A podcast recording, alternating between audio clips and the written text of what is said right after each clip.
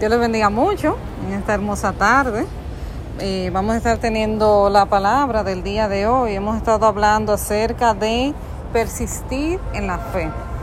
Y vamos a estar viendo una parábola que algunos de los que están aquí pues ya han escuchado.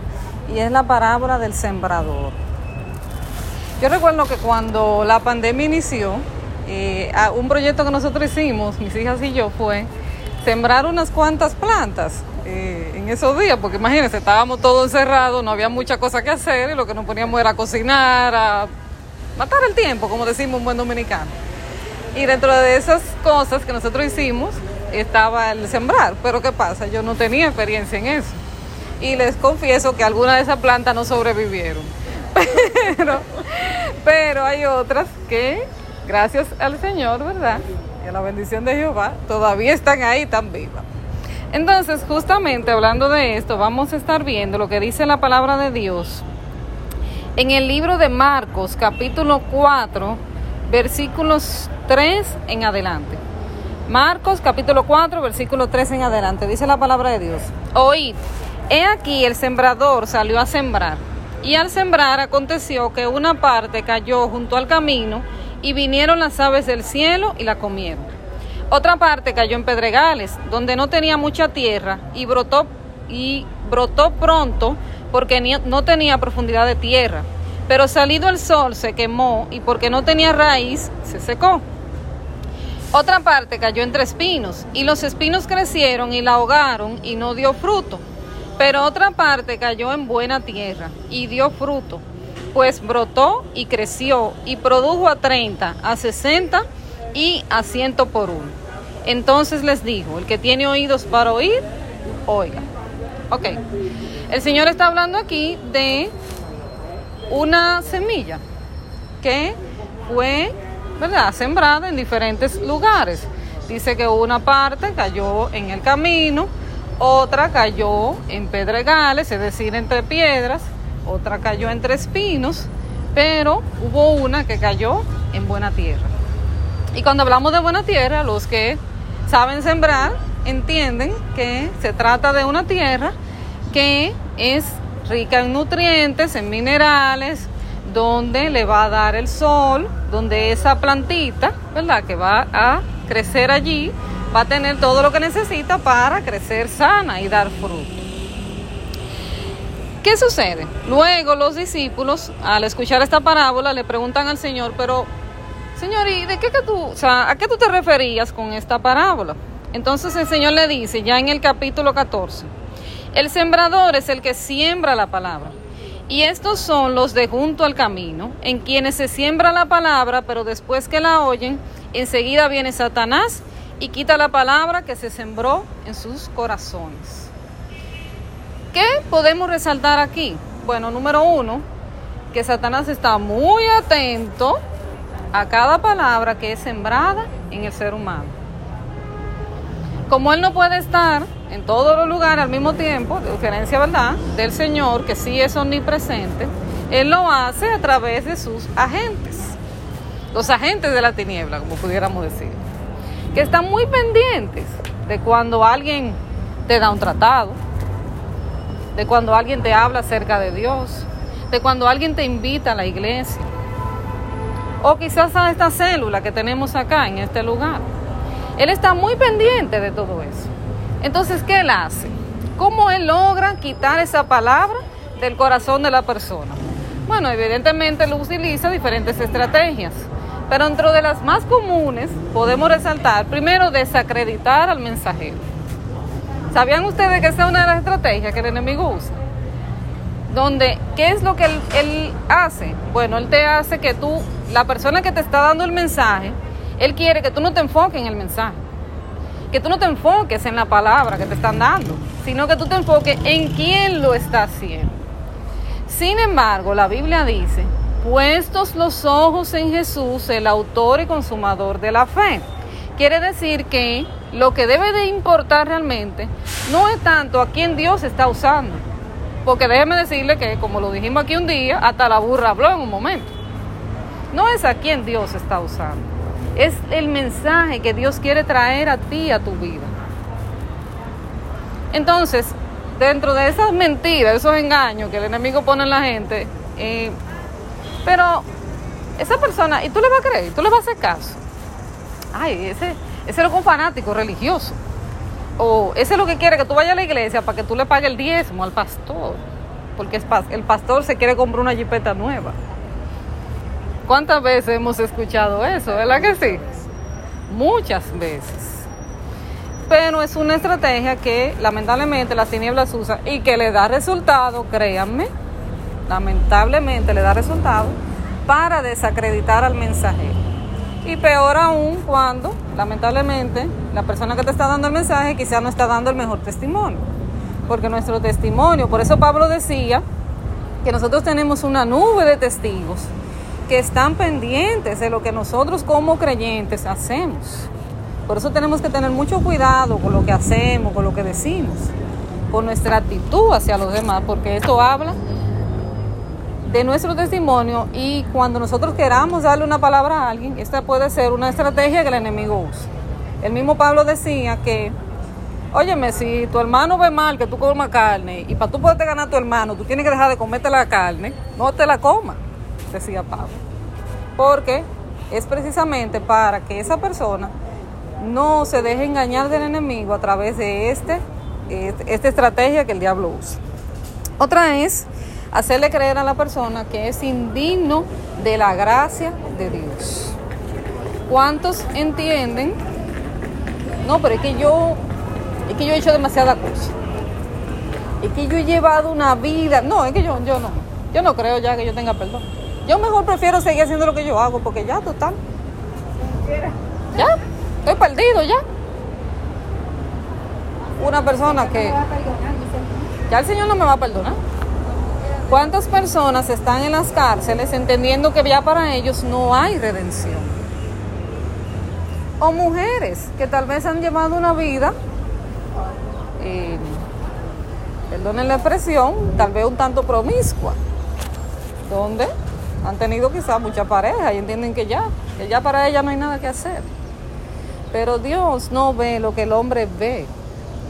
Dios ve nuestra alma y quién yo puedo llegar a ser a través de Él, no quién yo soy ahora mismo. Por eso tenemos el caso de aquella mujer a la cual eh, era una ramera, ¿verdad? Sin embargo, Cristo le mostró una redención tal que ella después se sentía tan agradecida que ella andaba detrás del Señor para donde quiera. El mismo Pablo, ¿qué hacía Pablo antes de ser Pablo, que era Saulo? Bueno, perseguía a los cristianos. Sin embargo, Dios lo llamó a hacer una, a una misión distinta, porque él entendía que su misión era acabar con esos herejes que estaban diciendo que Cristo era, que Cristo era el Hijo de Dios. Él creía que esa era su misión en la tierra pero Dios le muestra que tiene una misión distinta en Él. Entonces ese es otro de los engaños que lamentablemente las tinieblas utilizan. Con relación a la parte que cayó en Pedregales, dice que esa es la que cae donde no hay mucha tierra y no logra tener una raíz que le ayude a mantenerse en pie. ¿Qué hace o cómo yo logro que esa palabra que ha sido sembrada en mí eche raíz? Bueno, afirmándome en el Señor. Por eso Cristo dijo, permaneced en mí. No es permanece en la hermana que está en la iglesia contigo. Porque la hermana que está en la iglesia contigo, el día de mañana puede que no esté. Ay, si esa persona se equivoca, entonces ya usted se salió. O tal vez mismo pastor, la misma pastora, el líder de su iglesia. Ah, si falló ese, pues ya nos vamos, porque ya que no hay nada que buscar. Ah, entonces es el hombre lo que me está a mí llevando a, a la iglesia. O es Dios el motivo por el cual yo voy, o por el cual yo estoy allí. Dios tiene que ser el motivo de todo lo que nosotros hagamos. Volvemos al punto. Puesto los ojos en Jesús. Es una, es una semilla que es de corta duración. Hay plantas que a los pocos días usted ve que salió. Pero después usted ve que esa planta se así uh, y se va de lado. ¿Por qué? Porque no tiene en qué sostenerse. Hay algunas que tienen ¿verdad? La, la destreza de que ellas se enganchan donde quiera, que son las famosas, eh, wow, ¿cómo que se llaman? Que ellas como que se enganchan de las paredes, se suben por las paredes, porque esa es como la forma.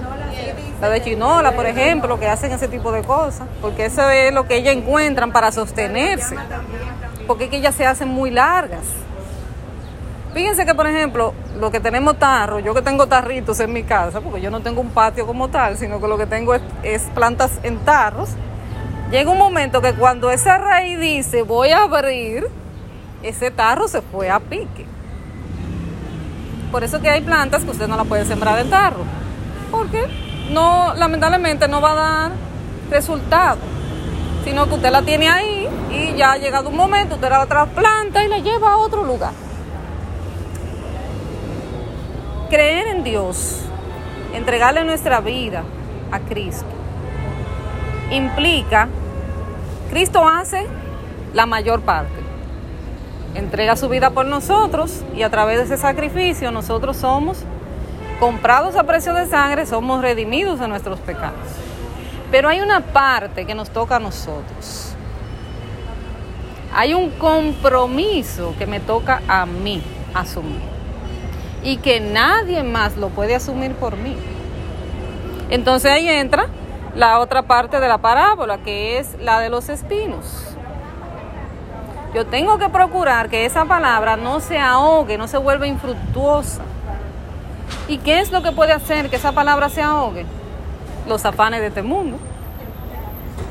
La, la vanidad, el deseo de tener, el deseo de ser, pero no de ser para bendecir y para ser de bendición a otros y para ser un testimonio vivo de Dios, sino para yo vanagloriarme, jactarme de lo que yo he conseguido. Porque no es que Dios me lo ha dado, no es que yo me esforcé. ¿Cuántas veces nos invitan quizás a la iglesia y decimos, no, pero es que yo tengo que trabajar? Ahora con el, el trabajo remoto, Señores, la gente no encuentra tiempo para nada, ni para la familia. Hay tiempo. Las distracciones, las redes sociales, señores, las redes sociales le han hecho un daño terrible. Y es increíble que de alguna forma todos terminamos cayendo en ellas, perdiendo el tiempo. Como yo le decía un día a mi hijo, él es un adolescente, tiene 14 años. Sí, me veo joven, pero pero tú vivo de 14. Eres Gracias. Él, yo siempre le digo a él, papi, no te puedes pasar el día jugando esos videojuegos. Porque la misma Biblia dice que hay tiempo para todo. Tiempo para estudiar, tiempo para hacer tus quehaceres, hacer, tiempo para Dios, pero también tiempo para entretenerse. Es un equilibrio. Pero si yo solamente me entretengo, me entretengo, me entretengo, o yo solamente trabajo, trabajo, trabajo, o es más, algo que pudiera parecer normal, solamente me enfoco en mi familia. Mi familia, mi familia, mi familia. No porque los hijos míos, no porque los niños, no porque la familia, no porque el esposo. ¿Y Dios? ¿Cuándo va a ocupar un lugar en mi vida? Entonces todas esas cosas pueden hacer que la palabra se vuelva infructuosa. Hay muchas personas sobre las cuales Dios ha dado una palabra, ha puesto una promesa. Eh, yo con Viviani voy a... Ella va a ser mi, mi profeta ante las naciones.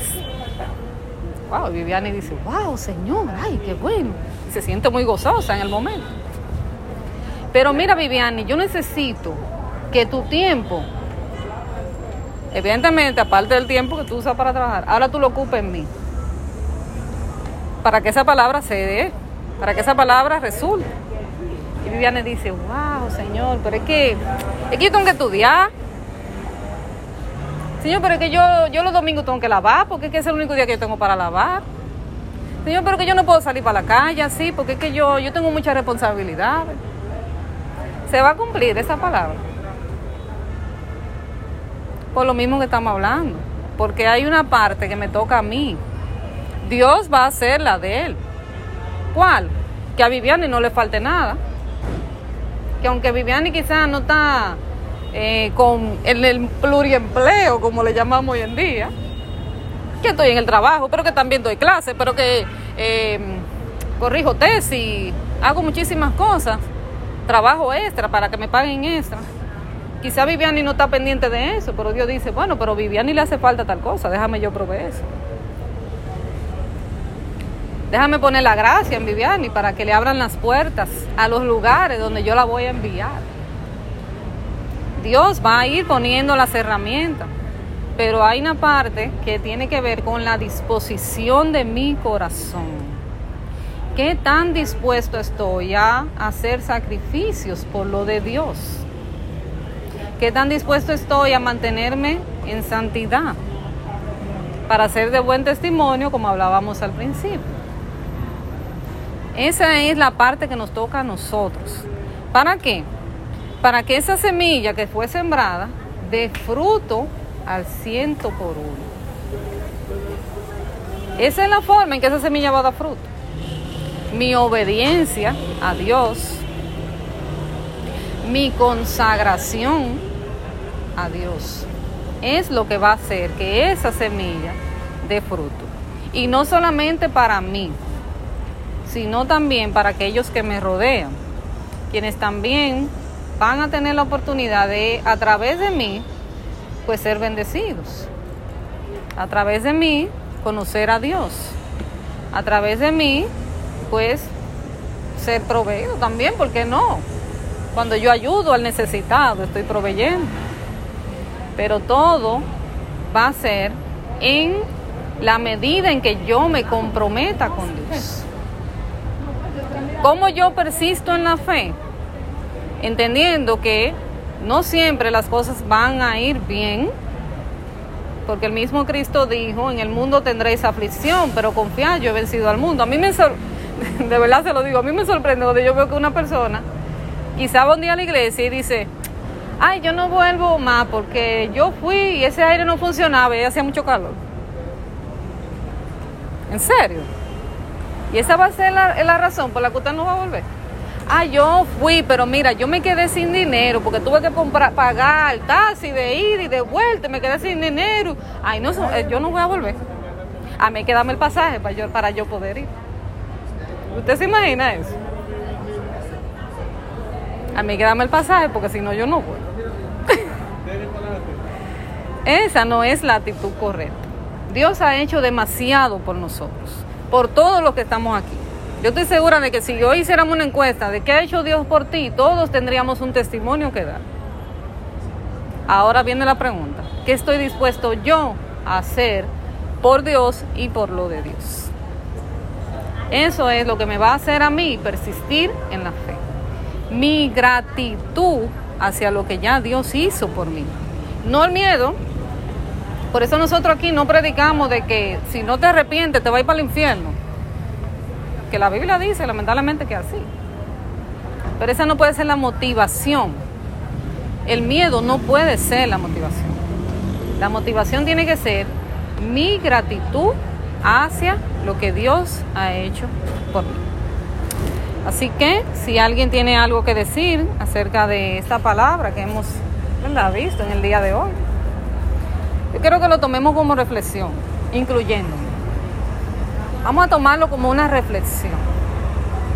¿Qué me falta? Quiero yo que la palabra que Dios ha dado acerca de mí se cumpla. ¿Qué debo hacer? Y vamos a llevarlo delante de Dios. Esa reflexión, esa pregunta. Señor, ¿qué es lo que tú quieres que yo haga? ¿Qué es lo que me falta aún? Y si tenemos que asumir un sacrificio, pues Señor, dame la fuerza para poder hacerlo. Porque definitivamente, por mis propias fuerzas, no lo voy a poder hacer. Esa es la reflexión que tenemos que llevarnos con nosotros el día de hoy. Así que, si alguien tiene algo que agregar, le gustaría decir algo. Bueno, pues si nadie tiene nada más que agregar, eh, no queremos dejar de hacer el llamado a toda persona que esté escuchando este audio, este mensaje, El primer paso que debes dar para poder afianzarte en el Señor es entregarle tu vida a Cristo. Eso es lo primero que tienes que hacer. Sí, te va a costar. Sí, van a venir las pruebas. Sí, hay personas que se van a burlar de ti. Sí, hay quienes se van a levantar en tu contra. Pero ¿sabes qué? Que el mismo Cristo dijo que Él estaría con nosotros todos los días de nuestra vida hasta el fin del mundo.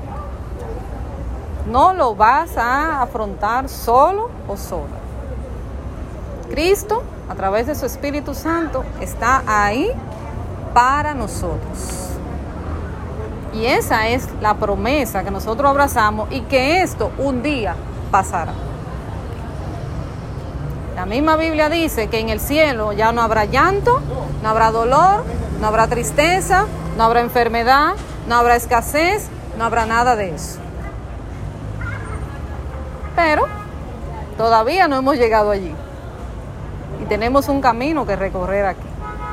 Así que si tu decisión es entregarle tu vida a Cristo, te exhortamos a que te comuniques con cualquiera de las administradoras del grupo para que podamos orar por ti. Dios te bendiga.